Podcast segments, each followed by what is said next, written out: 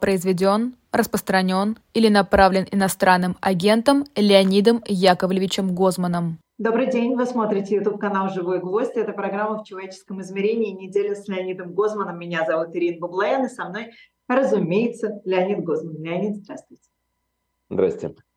Призываю вас ставить лайки этой трансляции, подписываться на «Живой гвоздь», если вдруг вы еще не подписаны, скачивать себе приложение «Эхо», в котором можно нас с Леонидом слушать, заходить на сайт fm.online, там можно нас с Леонидом читать, видите, как много разных опций и э, всю информацию, как поддержать их, вы найдете также на сайте fm.online, а как поддержать э, «Живой гвоздь» вы найдете под трансляцией к этому видео, ну и QR-коды на экране. У нас, как всегда, три рубрики. А, начинаем мы с психологии событий. Такая, знаете, прям самая настоящая психология события. Вообще удивительно, как дискуссия уходит совсем в другое русло. Значит, Дмитрий Глуховский написал текст об эмиграции, о том, что нужно делать вообще людям, которые находятся в эмиграции.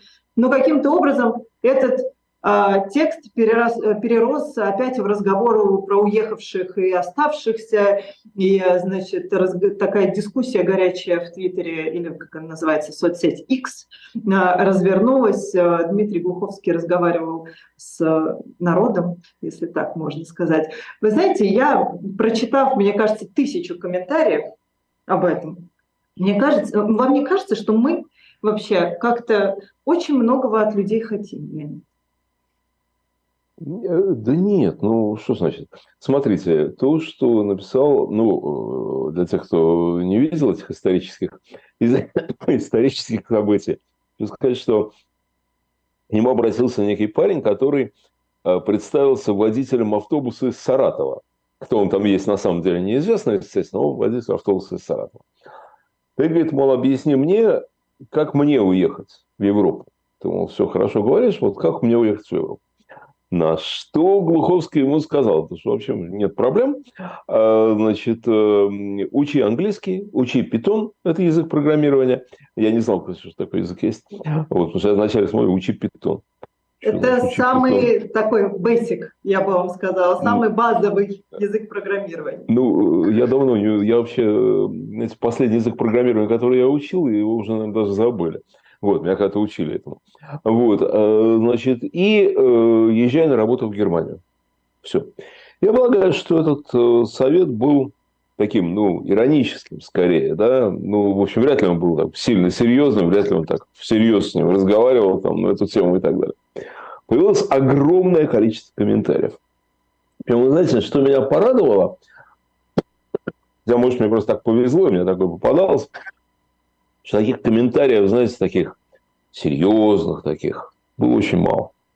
Вот. А наоборот, народ стебался. Ну, там, Шариков, ну, картинка Шариков, такой, знаете, когда Шариков такой расслабленный, ему там много очень приписывают при этом, да. Шариков говорит Филипп Филипповичу, немецкий будем учить. То английский будем учить, в Германию поедем.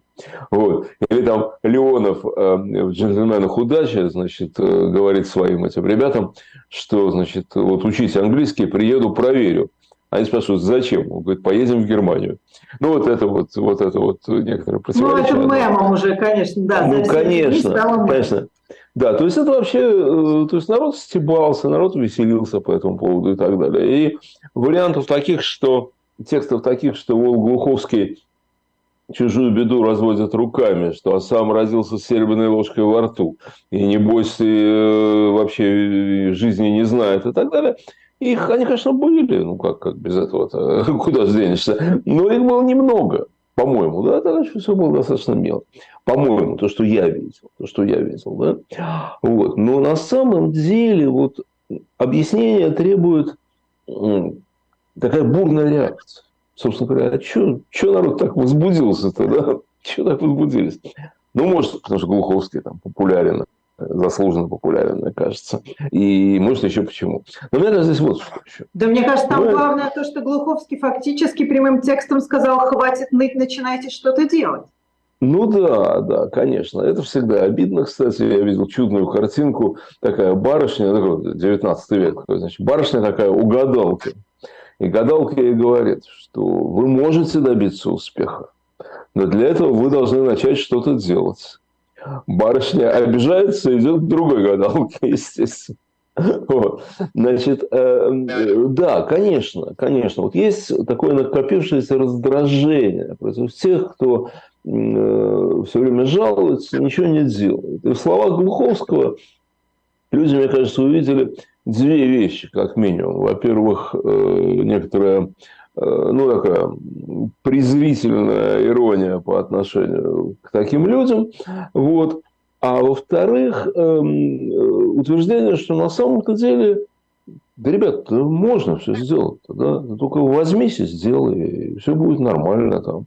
Вот. Э, вот это они увидят. Почему это Мне не нравится? А вот вам кажется, это не нравится? Я чуть не видел негатива. Я не видел Мне кажется, людям это как раз не нравится, потому что люди это воспринимают как вот действительно, то есть это вместе, мне кажется, в совокупности ходит. Ты вот такой успешный, у тебя все легко, не надо рассказывать нам, что нужно предпринимать какие-то сложные шаги для того, чтобы что-то изменить. Ну, э, тут сказано как раз, что шаги-то простые. Шаги простые. Ты только от дивана оторвись, начни что-то делать, у тебя получится. Вот. Вы знаете, я не знаю, насколько получится. Далеко не всегда получается. Это иллюзия, что вот так все можно сделать. Не все можно сделать. И очень часто перед человеком непреодолимое препятствие. Вот это бывает на самом деле. И я, я очень не согласен с таким Э, высокомерным. Я не, не увидел его Глуховского ни в коем случае, но оно бывает с таким высокомерным отношением к тем, которые, э, которые не делают, не добиваются успеха там, и так далее. Вот. Ну, не могут все добиться успеха. Так не бывает, к сожалению. Он бы не был успехом тогда. Вот. Э, мне кажется, это вообще неправильная вещь. Более того, мне кажется, что вот стоит за вот этими представлениями о том, что вот за этими реакциями стоит вот что. Стоит представление о людях. Что очень многие люди у нас, вот они вот ровно такие. Они ничего не делают. Они лежат на печи. И они ждут когда кто-то им поможет, когда что-то по щучьему велению э, само решится. Кстати, сама ведь, э, э, есть очень много русских сказок, совершенно разных на самом деле, да, вот. А, и я думаю, что как в сказках любого народа, в фольклоре любого народа есть любые примеры, любые примеры. Вот. И, понимаете, есть вот этот, который на печи лежит, а есть там какой-нибудь Иван Царевич, который бьется с, со Змеем Горынычем э, и так далее. Да? Но вот этот вот образ по щучьему велению, вот этой печи, он почему-то остался, вот он, он один из главных таких, да, что люди действительно в это верят. Да? И вот что они вот лежат на печи и ждут, то ли царь, решит чудесным образом, то ли тот, кто восстает против царя, будь то Пугачев, Стенька Разин или вот там Евгений Пригожин сейчас, вот, вот он каким-то чудесным образом решит все мои проблемы. Леонид, но это же мы с вами миллион раз в разных, а, ну, по разным новостям, в разных сферах это обсуждали, что с теми же самыми выборами, что я могу изменить. Ничего. Понимаете, в чем? А мне кажется, вот подождите, Ир, ну нет, вот, вот нет. нет. Во-первых, лежат ли люди на печи? Нет. Ну, кто-то лежит, наверное.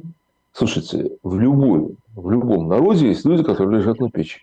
В ну, любом. Да, конечно. Да? И если вы приедете в там, Нью-Йорк или Вашингтон, там будет сидеть э, у обочины здоровый парень на тротуаре, э, здоровый амбал, на котором вообще воду возить, да, вот, и с этим картонным стаканчиком э, и просить милостыню. Ну, что ни хрена не делает, да?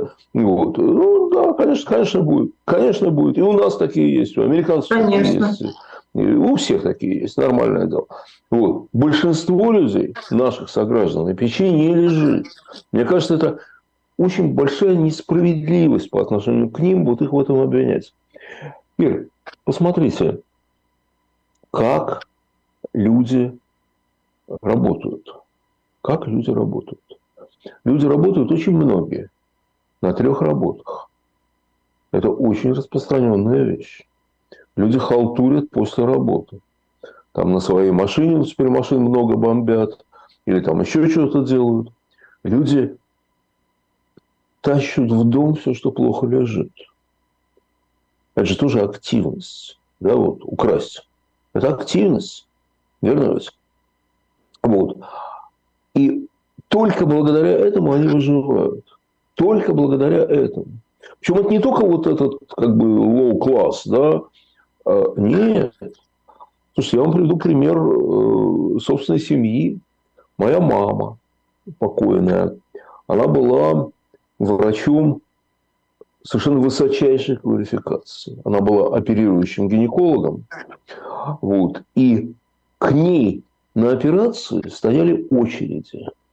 То есть, вот больные знали, что есть вот такая Александра Львовна, у которой золотые руки, которая сделает все хорошо. Да? И люди в очереди, в очереди стояли к ней на операцию. Более того, больница, ее коллеги по больнице, врачи, если им что-то было нужно, они шли к ней. Они шли к ней. Вот. И вот она с этой квалификацией, с этой квалификацией, значит, мы довольно часто переезжали, так получалось, да? Что мама делала? Мама обходила соседние магазины и знакомилась с продавщицами. И дальше она этих продавщиц консультировала. Она консультировала, разумеется, бесплатно, но вообще все делала бесплатно. Она из э, того поколения, она так и не научилась брать деньги с пациентов. Вот нет, и мы с ней об этом говорили много раз, он говорит, я не могу. Я не могу, меня, я не могу. Цветы приносят хорошо, конфеты приносят, спасибо. Больше ничего. И действительно, вот у нас в доме стояли батареи конфет, конфетных коробок, да, и всегда цветы там и так далее, но не, но деньги, вот зарплата и все, да. Вот. Так вот, она их консультировала, а они ей за это оставляли дефициты, обслуживались черного хода. И я еще маленький был, значит, меня посылали в какой-то магазин, только не туда, куда все идут в очередь стоять, да, а вот тут вот дверь, ты, значит, туда стучишься, говоришь там, спрашиваешь э, там Александру Петровну, э, говоришь, что от Александра Львовны, она там все даст. Вот, вот так вот. Э, а приятель мой один был, ну, а без этого мы бы там как стояли в очередях. А она не хотела стоять в очередях. Вот. А приятель у меня был, он был вообще музыкант. Вот. На чем он ездил, у него была, была машина, вот, но она была сделана на базе примуса. Э, вот. А у меня был запорожец. И вот э, этот мой товарищ Юра, он э, меня учил справляться с этим запорожцем. Ну, потому что это, в общем, понимаете, была прекрасная машина. Вот. И значит, меня учил этому делу.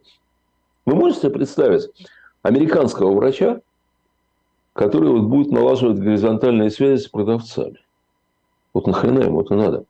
И он не будет этого делать, он деньги заплатит да, а, а, а там французского или там британского музыканта, который будет вот учить товарища, какую ему, э, из чего ему сделать резинку, э, которую надо подложить вот сюда для того, чтобы эта фигня работала. Ну, тоже это невозможно, да? То есть, наши люди фантастически активны, фантастически активны, и они бы без этого не выжили вообще.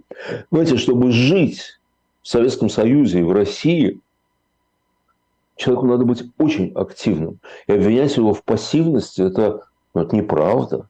Это неправда. Если у него не хватает сил и времени, и интереса на решение общественных проблем, то это не значит, что он пассивен. Если значит, дело не в пассивности, то в чем? Нет, смотрите, во-первых, во-первых, во-первых, все-таки про активность. Да? Вы знаете, я вам хочу рассказать такую историю. Был такой Эрвин, Эрвин Бауэр. А, замечательный человек совершенно, то есть, ну, замечательный ученый. Замечательный ученый, какой он был человек, я не знаю. Он был венгром или венгерским евреем, не знаю. Вот. В общем, он был э, венгр по гражданству. Вот. И он был таким левым, таким человеком, а потом он стал вообще даже коммунистом. Он принимал участие в революции, венгерской революции 1919 года. А когда революция была подавлена, он бежал из Венгрии, э, мотался он был там в Австрии, еще где-то. И в конце концов за каким-то дьяволом э, приехал в Советский Союз. Вот. Где в 1937 году его вместе с женой в один день арестовали, в 1938 расстреляли, как положено. Вот. Но он успел создать теорию, которую назвал теорией жизни. Так, на минуточку. Жизни. Да? И он дал определение жизни. Что жизнь – это живой организм, это тот, который совершает постоянную работу против законов равновесия, которые требуют законы физики и химии. Понимаете? То есть, как бы вот все неживое, во всем неживом возрастает энтропия. Видите, вот оно, так сказать, да, все становится одинаковым и умирает. А живое этому сопротивляется. То есть по Бауэру жизнь бывает только вопреки среде. Вопреки среде. Потому что любая среда ведет к смерти. Вот э, неважно, что растение в горшке или человека, любая среда ведет к смерти. И вот, понимаете, среда в нашей стране, социальная среда в нашей стране, никогда не хотела, чтобы человек жил. Никогда.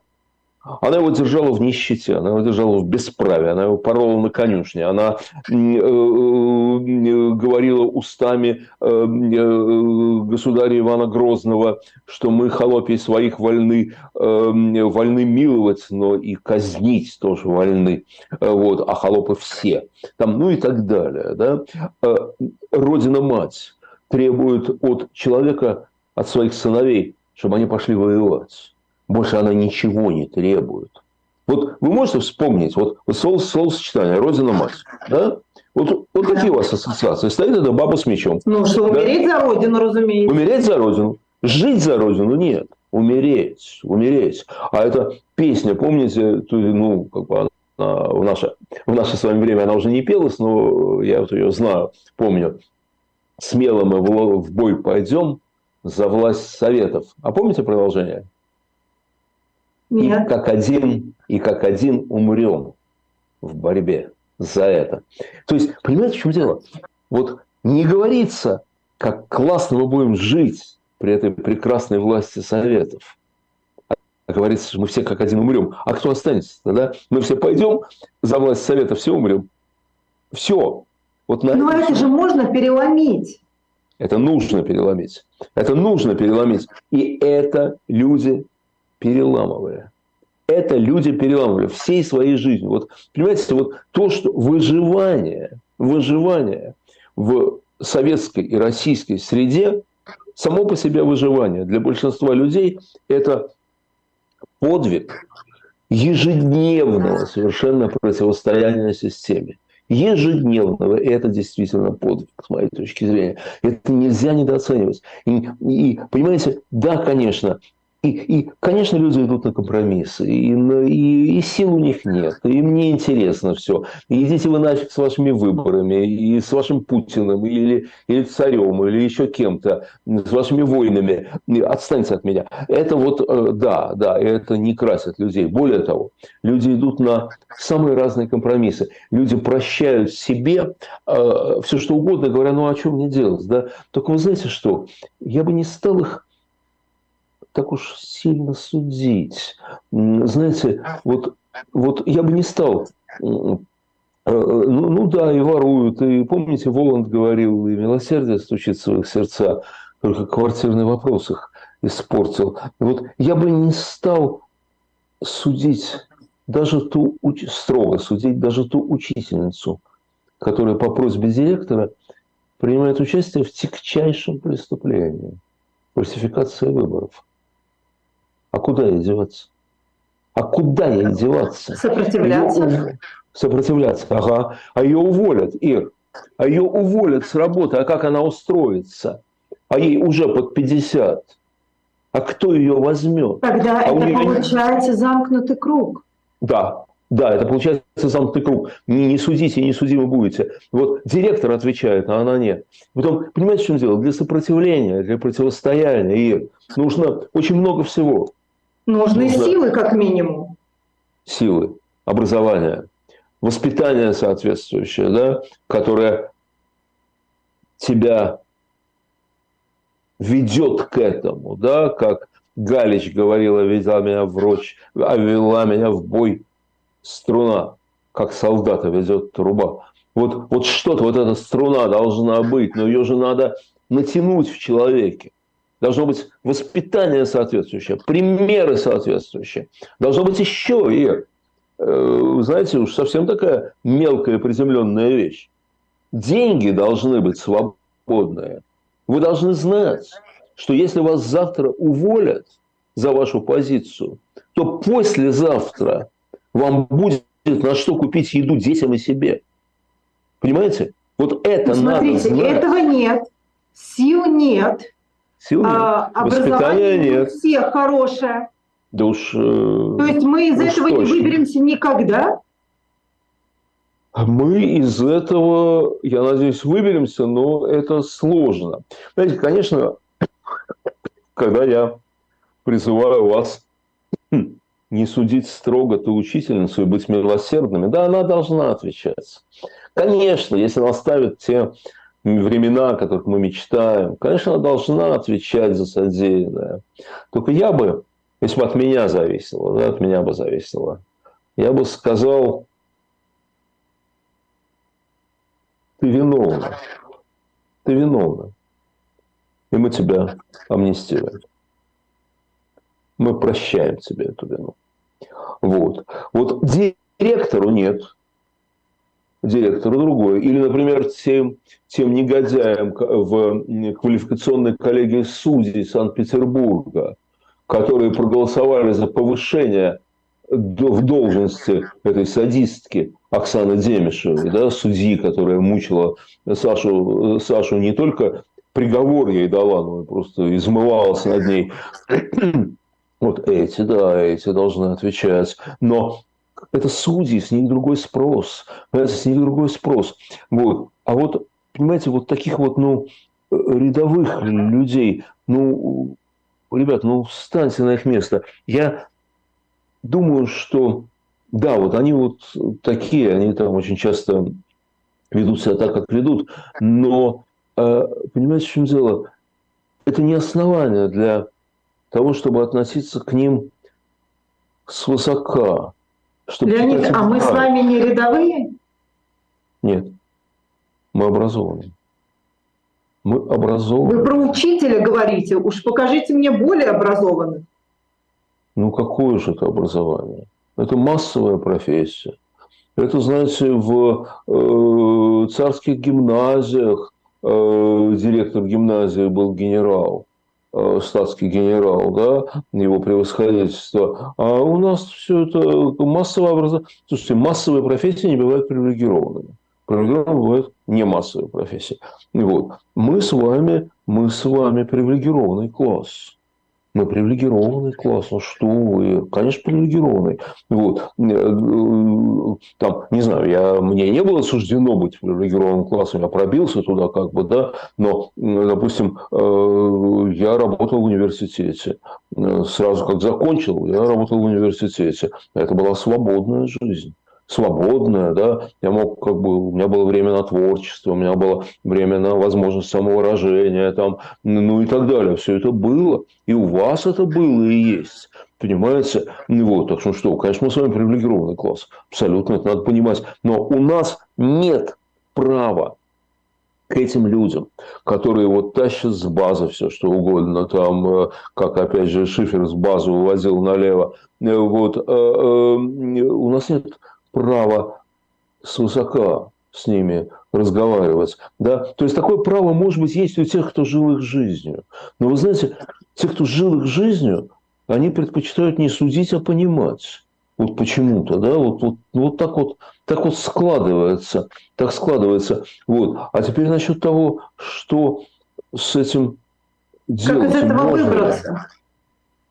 Вы знаете что? Вы знаете что? Вот если когда-нибудь... Да, они вообще, кстати, кстати говоря, еще надо учесть одну вещь. Если люди ведут себя абсолютно адекватно, абсолютно адекватно, он не лезет на рожон, вы ему начинаете читать мораль, а он вам говорит, а мою семью ты кормить будешь. И это адекватно. Понимаете, это нехорошо. Это ужасно, это плохая жизнь. Плохая жизнь. Но ответьте ему на этот вопрос. А вы будете кормить его семью? Кто на себя это возьмет? Он один. Вот он должен биться за выживание свое и своей семьи. Понимаете, он адекватен. И когда он идет на компромиссы, он тоже адекватен на самом деле. Да, и эти компромиссы бывают омерзительны, к сожалению. Они бывают омерзительны. Вот. И, понимаете, вот приспосабливаясь, да, он понимает, что надо приспосабливаться, и это правильно, приспосабливаться. Мы с вами тоже приспосабливаемся, кстати говоря. Вот, все приспосабливаются. Э, но, э, но, понимаете, он иногда в ходе этого приспособления, он э, или политкорректно говорить он или она, да, идет на подлости. И этими подлостями пользуются диктаторы. Конечно, они пользуются. Маленький диктатор в лице директора школы или большой в лице Путина, нет, неважно, но они пользуются этим. И вот где выход? Допустим, все это рухнет. Я надеюсь, что это рухнет рано или поздно. Очень хотелось бы это увидеть. Но понимаете, в чем дело? Они, эти люди, наши соотечественники, большинство из них, между прочим, они не нуждаются в том, чтобы мы им объясняли, как надо себя вести. Они это и так знают. Знаете, когда им говорят, э, кстати, они не выполняют, конечно, там им все говорят, вот, надо получить патри, профессию востребованную на рынке, надо там еще чего-то, еще чего-то. Знаете, у Шаова есть песенка одна про одну э, деревенскую бабушку, бедную, э, такую определенную жизнью и так далее – и там он к ней, обращаясь как бы так, ну, иронически, говорит, как много у нее возможностей. Хочешь деда выдвигай в губернаторы. Хочешь бизнес начинай с итальянцами. Вот. Она живет в какой-то убогой деревне. Убогой деревне, понимаете? Вот. И э, Понятно, что это невозможно для нее. Вот открыть НКО, получить новую профессию для очень многих людей физически невозможно. У них сил на это нет. У них нет на это сил, но они стараются выжить против среды, вот так по Бауэру, против среды. Так вот, им не нужны наши чтения морали. Ни в коем случае. Нафиг не надо. Им не нужны наши советы. Они все знают не хуже нас. Не надо их за идиотов держать. Им нужен пример. Если вы претендуете на что-то большее, чем индивидуальное физическое выживание, если вы претендуете на вот что-то такое, да, подавайте пример. Давайте пример. У меня очень страшный вопрос, Леонид. А ну. Вы знаете, я вот как раз вообще не тот человек, который любит читать морали вообще. И считаю, что вообще не имею права, потому что я сама своей жизнью недовольна. Тут как бы не мне других вообще учить, как жить, абсолютно. Но вопрос, он звучит даже отвратительно, и я это прекрасно понимаю. Но кто виноват в плохой жизни конкретного человека? Условно, я сама виновата в том, что мне моя жизнь не нравится – или кто-то другой виноват в том, что, мне, что у меня такая жизнь, которая мне не нравится?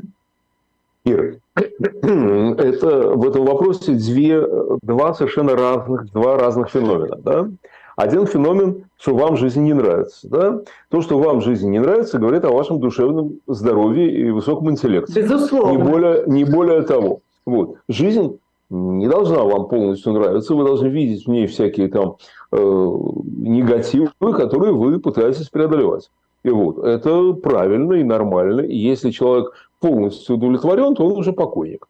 Вот, вот, э, нет, ну если ему все, все хорошо, все хорошо. Пожалуй, все я тогда еще немножко недовольна останусь.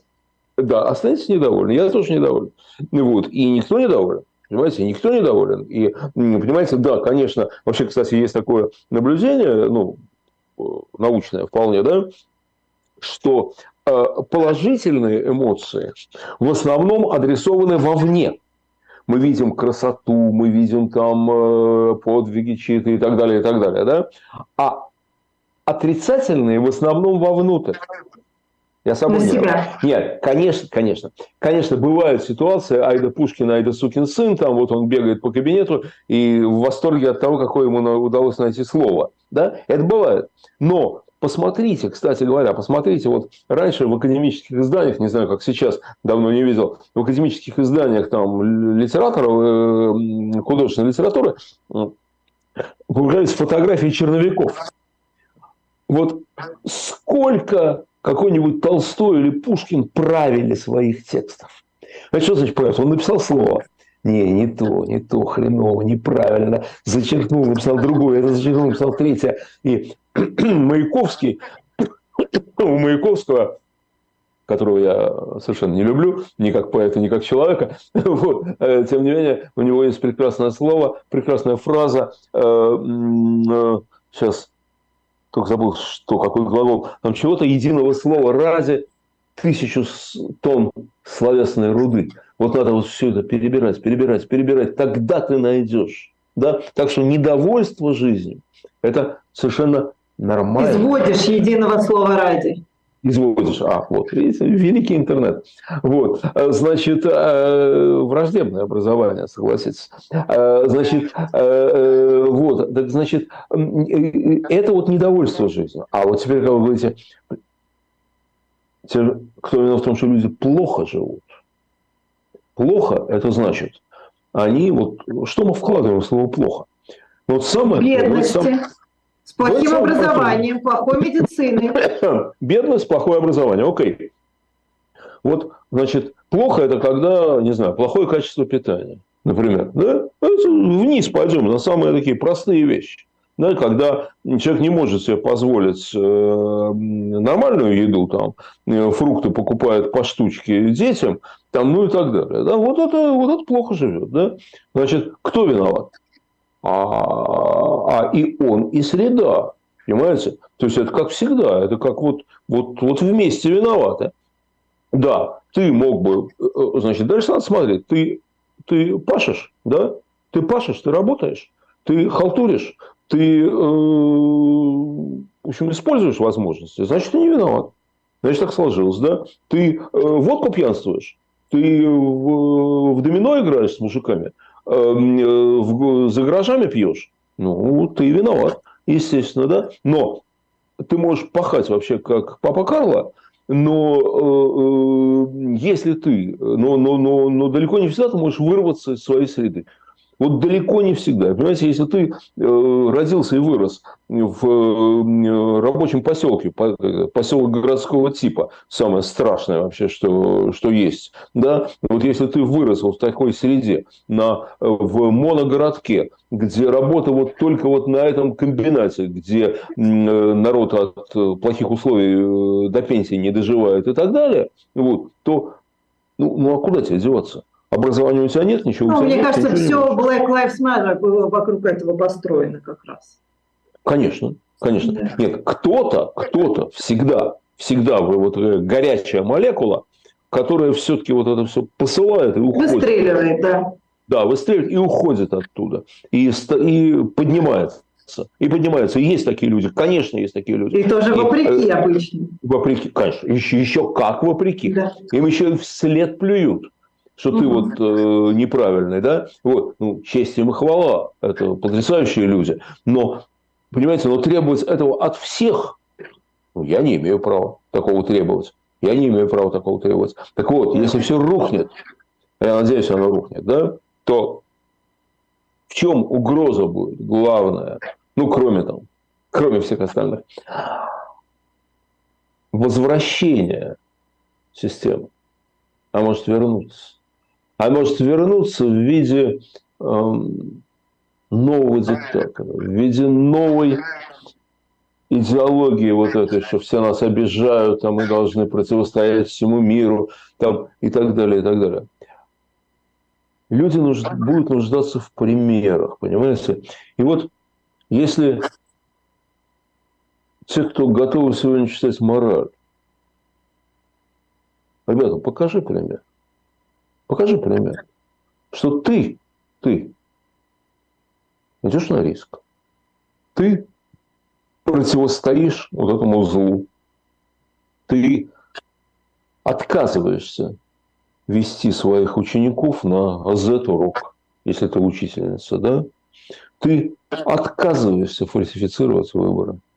Ты э, еще что-то делаешь. Вот ты не лежишь... Э, Отказываешься от своего театра, если приходится идти на сделку совести. Да, да, да. В общем, ты вот, ты вот это идешь, да?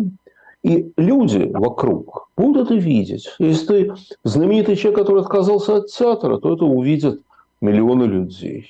Если ты учительница где-то в Тимутараканске, это увидит 15 твоих коллег. Но увидят.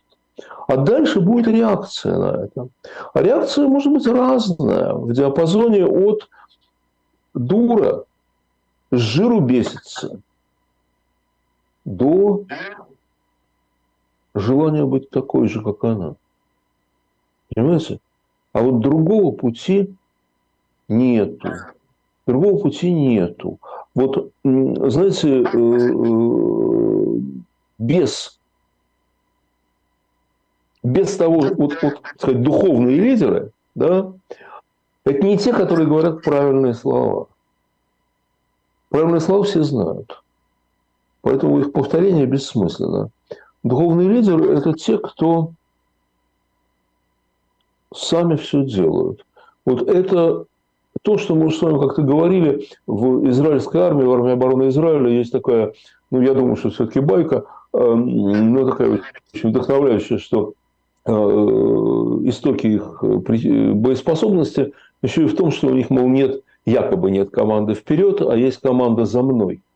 Угу. Вот ты иди вперед сам ты сам веди людей. Да? Вот тогда ты рискуй, ты принимай на себя удар. Да? Как говорил э, э, Махатма Ганди, заполним собой тюрьмы. Собой. Собой. Вот когда человек это делает, тогда он, так сказать, авторитетен. Э, понимаете, он может сидеть, может не сидеть, оно как бы по-разному складывается. Но вот у меня есть, ну, как минимум двое знакомых сейчас – в России. Э, э, мужчина один и женщина одна, которые, сидя в России, говорят так, как будто бы нет никаких запретов. Я не знаю, почему их до сих пор не арестовали. Я просто не знаю. Я не сами не знаю. Да, конечно, я поэтому имена не называю. И я сам, и они сами не знают, почему их не арестовали. Но Понимаете, когда такой человек что-то говорит, да, я верю. И он имеет право сказать другому человеку, что ж ты в дерьме сидишь, что ж ты вот задницу с дивана не поднимаешь, да? Вот он имеет право, а остальные нет, другие нет. Ну и вообще, понимаете, вот вообще Ну, слушайте, уважать надо сограждан. Согласен. Знаете, нам с вами повезло жить или не повезло.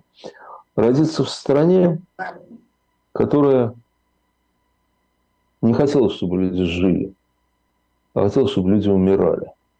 Вот. А они все равно живут. И вот хотя бы за это их надо, их надо уважать, и нельзя к ним относиться свысока. Это такая вечная тема. Мы с вами еще, я думаю, 10 программ могли бы ей посвятить, если не больше. Но у нас мы с вами вылетели вообще за все возможные и невозможные времена. Уже? А у нас еще две темы, а, которые нужно успеть. Во-первых, борьба со злом. И 21 а, ноября была годовщина Евромайдана, или как а, называют революции достоинства. Ага. Почему мы с вами берем это в борьбу со злом? Как, ну, хотя наверное, даже не наверное, а сто процентов борьба, которая началась тогда, продолжается сейчас только в более страшном виде. Ну, она вообще никогда не заканчивается. Она никогда не заканчивается. Людям кажется, что они победили, а потом начинаются новые проблемы. Вы знаете, в 22 августа э, или в ночь, в ночь, нет, 22, да, 22 августа 91 года на площади, на Лубянской площади, тогда еще площади Дзержинского, когда снимали памятник Феликсу, я был там и встретил там э, выдающегося советского, российского социолога, замечательного человека Юрия Александровича Леваду. Юрий Александрович, у него были совершенно счастливые глаза. Он сказал мне, Леня говорит, вот дальше будет очень много плохого. Дальше будет масса грязи, крови, жестокости. Народ праздновал, он тоже праздновал, но он это видел – но за этот миг, сказал Юрий Александрович, он рассчитался за мной, со мной за все. У Юрия Александровича была тяжелая жизнь. Тяжелая. Он рассчитался со мной за все. Я очень хорошо его понимаю. Но он также понимал, и даже я понимал, что дальше будет очень много плохого. Это как, знаете, вот это добро никогда не побеждает окончательно. Это как лечение болезни. Представьте себе, человек смертельно болен. Его вылечили. Его вылечили, он здоров. Но через какое-то время он с высокой вероятностью заболеет опять. И это будет другая болезнь. И, возможно, тоже тяжелая, возможно, тоже смертельная. Но это же не значит, что не надо было ту лечить. Понимаете? Это же не Конечно. значит. Ту вылечили. Поэтому, да, победили. Ну, в некотором смысле э, десятилетие Евромайдана – это про одно и то же. Конечно, конечно, конечно. Просто я вспомнил вот август 91-го, поскольку да. это не только у них было. Э, меня достали все эти разговоры про то, что мы все генетические рабы. Да? Э, какие к черту? Вот мы вот сделали то, что мы сделали тогда, а они сделали потом. Ну, нормально, ну что ж, вообще, каждый, каждый делает в свое время то, что может. Вот. Но я хочу обратить внимание вот на что. Почему они тогда победили? Почему мы тогда победили? Почему это получилось? Вы знаете, там было сочетание очень важных вещей. Значит, во-первых, то, что режим достал. Режим достал. Э, э, рядом со мной у Белого дома, ну, там как-то знакомились люди, вот, был парень из общества «Память» из общества память, фашистское общество, антисемитское. Да? И когда он мне сказал, что он из общества память, я совершенно обалдел, говорю, слушай, а ничего, если сейчас они пойдут в атаку, и так тебя рядом с жидом и похоронят? Он говорит, да не до того мы сейчас. Давай мы вот сейчас с ними, с гадами как-то разберемся и так далее. Да? То есть, понимаете, и на Майдане, на первом Майдане во время оранжевой революции, и на втором Майдане во время революции достоинства, и у нас, и на площади Тахрир в Каире, и везде, везде, везде, да, собираются не левые против правых, не либералы против националистов, собираются за справедливость, за достоинство, по моральным критериям не выходили люди тогда у нас или там у них за, в Украине я имею в виду, за какие-то там, ну не знаю, за монополию внешней, там отказ от монополии внешней торговли или там за против денежного навеса. Да нет, конечно. Выходили потому, что во, достали, при этой, при этой власти жить больше невозможно, она отвратительна, она вот, никуда не годится. Да? Вот. вот когда вот это накапливается – тогда люди идут вперед, тогда люди идут на риск, тогда они готовы э, строить баррикады и так далее. Да? Вот. И готовы стоять под выстрелами, между прочим. Потому что, э, ну вот, небесная сотня у них, э, и ведь не разбежался же народ. Не разбежался. Да, они убили людей, но народ не дрогнул. И когда у нас вокруг Белого дома. Пошли разговоры, что сейчас они пойдут на штурм, вот сейчас, вот прямо сейчас пойдут на штурм, да, и я никогда не забуду, дождик шел такой мелкий, противный, и лежали листы, огромные листы целлофана, на них лежали хирургические инструменты, и они были прикрыты еще одним листом целлофана. И врачи стояли. То есть, вот люди были готовы к атаке, да, и не расходились же. Не расходились же, хотя было страшно. Вот. Так что вот, вот, вот это одно условие успеха. Вот должно накопиться вот это. То есть все, больше вот. Помните, у, Говор... да, у Говорухина, Говорухин назвал фильм «Так жить нельзя». Это угу. ощущение «Так жить нельзя». Ну, есть еще одно условие. Это, ну, простите за банальность, раскол элит. Что было на двух Майданах у украинцев? Независимый бизнес, который давал деньги. Устроить вот такой лагерь, как они устроили на несколько месяцев, это же деньги нужны. Вот я был на обоих Майданах. Слушайте, стоят палатки с отоплением, раздают еду, есть медпомощь, там еще что-то такое. Все это вообще, все это, все это деньги. Все это деньги. Да? И это вот был бизнес, который не боялся это делать. А еще была политическая оппозиция. Кто такой был Виктор Ющенко? Просто вот такой лидер толпы? Нет. Он был председателем Центробанка. Он был бывшим премьером. Он был, вообще говоря, человек из истеблишмента. И вот в Верховной Раде была официальная оппозиция, и лидеры оппозиции приезжали на Майдан, приходили на Майдан и выступали там. То есть наверху тоже были те, кто требовали. У нас в 91-м, 90-м, 91-м не было парламента, ничего этого не было, конечно, но еще, но у нас был, все понимали, что есть раскол в политбюро. Там был Легачев, а был Яковлев. Понимаете? Там был там кто-то, а был Шеварнадзе. Э, вот, вот, вот что было у нас. И все это понимали совершенно. Да? Вот тогда, когда это совпало, все это получилось. И э, я к тому, что э, не надо э, э бить э, мордой об стол Э, наших граждан сегодня, что они не выходят на такой же Майдан. Э, они выходили, когда было можно. Когда было можно, они выходили, когда это получалось. Когда был шанс на успех. На успех. Я помню ощущение митингов э, вот тех Болотный. антикоммунистических. А, а Болотное то, и Болотное тоже. Конечно. Один из лозунгов Болотный был «Жулики и воры, пять минут на сборы».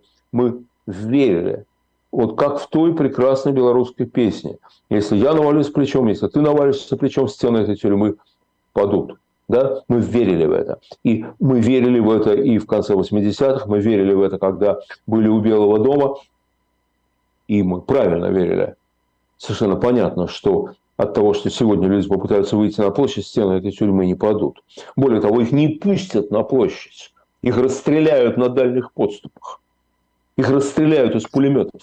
Вот. А их, э, или как старшие китайские товарищи, просто намотают на гусеницы танков. Площадь Тяньаньмынь вся была в крови и в ошметках тел, э, когда там китайские студенты бунтовали. А с тех пор там нет бунтов. Потому что понятно, что у товарища Си рука не дрогнет. Как она не дрогнула у Хрущева в Новочеркасске, между прочим. Не дрогнула. Вот. А тогда, в конце 80-х, было понятно, что Горбачев стрелять не будет. Люди готовы идти на риск. Но именно на риск, а не на стопроцентную гибель. Понимаете? Вот сейчас это сто процентов гибель, поэтому люди не идут. И осуждать их за это, а я не знаю, кто может. Я не могу. Я не могу. И когда осуждают из-за границы, ну, я стараюсь их защищать. Вот. Когда можно рисковать, мы рисковали. Вот. Ну, а каждый из нас, нет, конечно, мы ведем себя по-разному. И каждый сам для себя выбирает меру того риска, на который он идет. Вот. И, в общем, э, кому-то из нас и не в чем себя упрекнуть, на самом деле. У нас с вами осталась еще одна последняя рубрика. Совсем мало времени у нас на нее осталось, но тем не менее успеем об этом тоже поговорить по ту сторону событий. 10, 10 минут еще. Да, все чаще, все чаще и в прессе э, разговоры о том, что Байден и, понятно, США, и теперь уже в сговоре чуть ли не с Германией, что они все давят на президента Зеленского. И причем давят так не прямо, они не говорят, что нужно как-то начать переговоры, а по разным источникам говорят, что вот мы будем давать такое оружие, чтобы они просто могли защищаться на тех территориях, на которых они сейчас, но не могли идти дальше. И это буквально, что Зеленский должен сам прийти к пониманию того, что так больше продолжаться не может. Это, это, это вообще о чем, Леонид? Ой, это о человеческой природе. А, э, второй пример точно такой же – это Израиль. Израиль, конечно. Да, точно такой же. Когда уже вдруг Байден говорит, что он бы хотел, чтобы перемирие было продолжено, там, и так далее, и так далее. Вот. Ну, при всем уважении. И все так же, да, одна и та же буквально фраза, так дальше продолжаться не может. Да, да, да. Понимаете, в чем дело? Вот и Украина, и Израиль, недаром там такая солидарность друг с другом, поскольку они очень похожей ситуации оказались сейчас. И Украина, и Израиль оказались в ситуации, в которой нет хорошего выхода. Нет хорошего выхода. Понимаете, окей, заложники в Израиле, ну что, крест на них поставится? Пойти на то, чтобы их эти бандиты убили? Или пойти на соглашение? Они сейчас пошли на соглашение уже на вчерашний вечер – 26 израильтян вернулись домой. Дети в основном, да? Но ведь еще 200 осталось. И очень многие в Израиле сейчас говорят, что они втягиваются в ситуацию, в которой в результате все вернется на круги своя, как было до 7 октября и что они не уничтожат Хамас. Они не накажут эту сволочь. И очень многие сейчас вспоминают историю капрала Галида Шалида, которого в 2006 году тот же Хамас украл. Израиль начал фактически войну за его освобождение одного человека. Не смогли. Не смогли его освободить. Тогда они его обменяли на тысячу 26 или 1027, могу ошибиться, сидящих у них в тюрьмах палестинцев на тысячу человек. Среди них было около 400 террористов, которые были виновны в гибели более 600 израильтян. И вот сейчас, да, тогда, тогда тоже многие скептически относились к этому, но многие приветствовали. Сейчас очень многие говорят, ребята, а мы освободили тогда парня, который сейчас лидер Хамас в Газе. Да. Его тогда освободили. Да? Более того, вы знаете, что его спасли израильские врачи, этого негодяя? Да. У него была опухоль мозга, он должен был умереть в тюрьме. Они его спасли. А потом его отдали за этого парня, за Капрала, да, вот, а сейчас он убивает израильтян. Это безвыходная ситуация. То есть, в смысле, Во имя нет... чего требуют перемирия? Во имя чего? Как? Вот Зачем? Смотрите. Они неужели не понимают, что любое перемирие, пусть то, будет, пусть то будет сейчас вот про Израиль мы говорим, сектор газа, либо Россия, Украина, это все будет иметь отложенный эффект.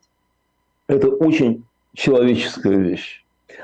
Значит, мы, вот смотрите, у нас вот, вот, э, не война, а вот наша мирная жизнь, да, обычная жизнь каждого из нас.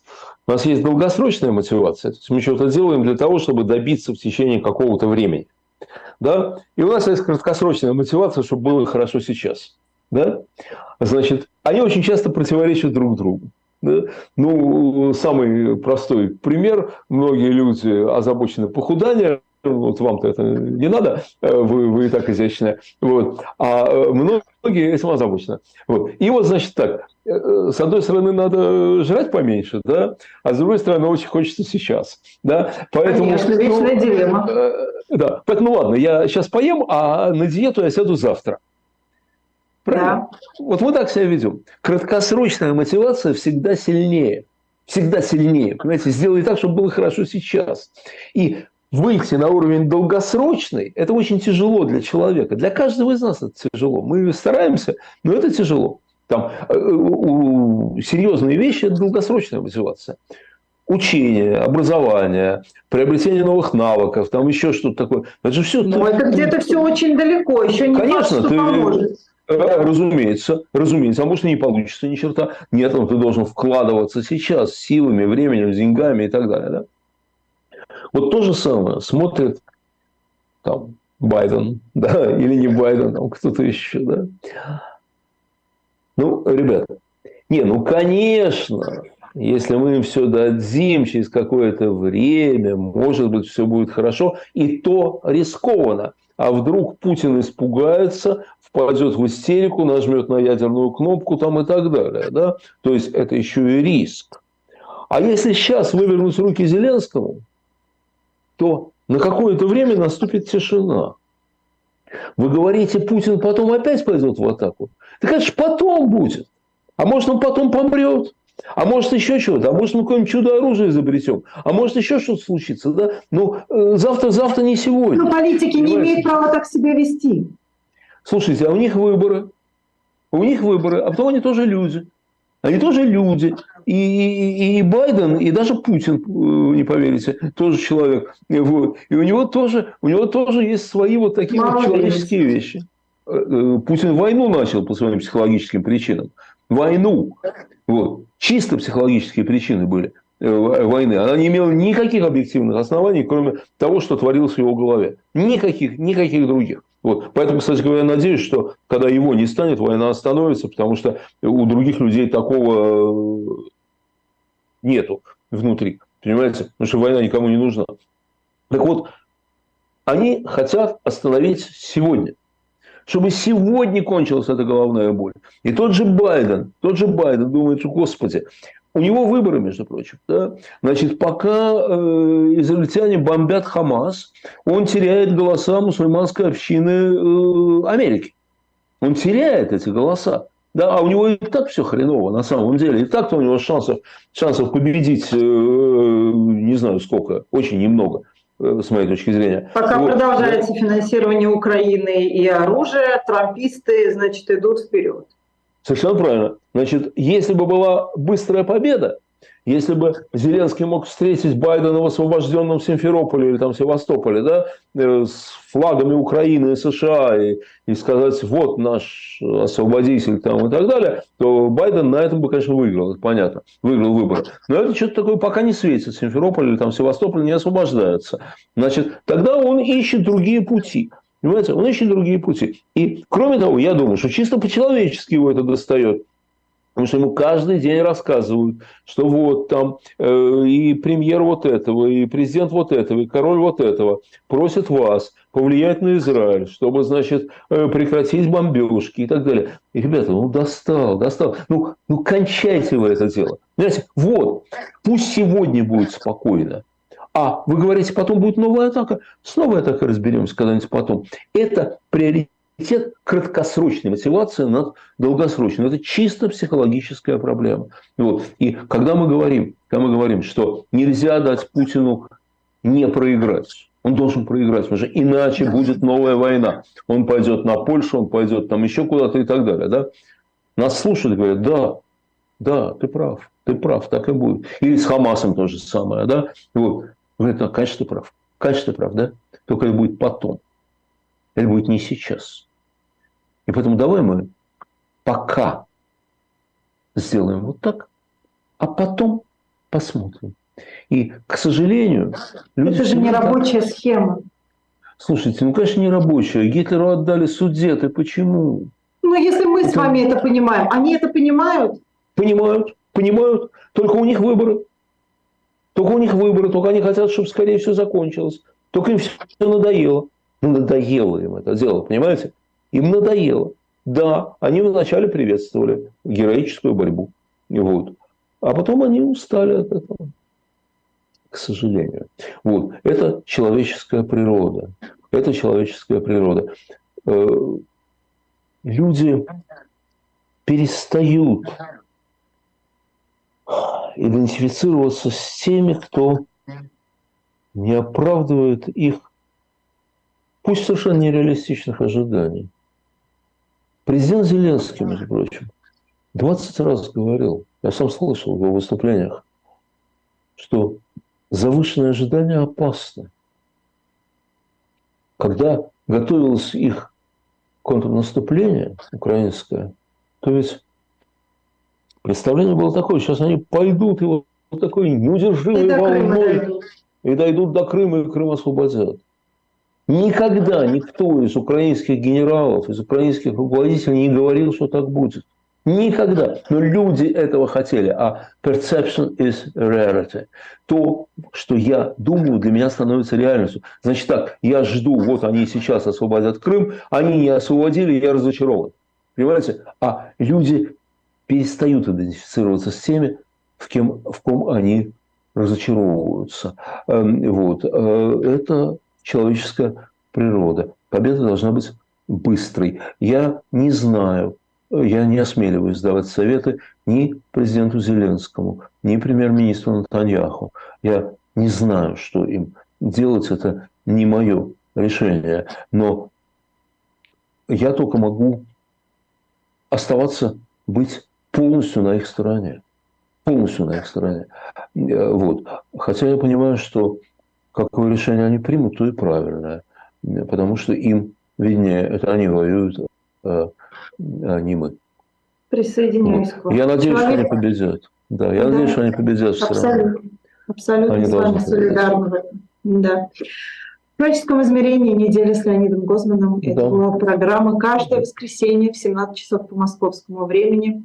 Всем спасибо и до свидания. Всем да. Спасибо, не теряйте надежды.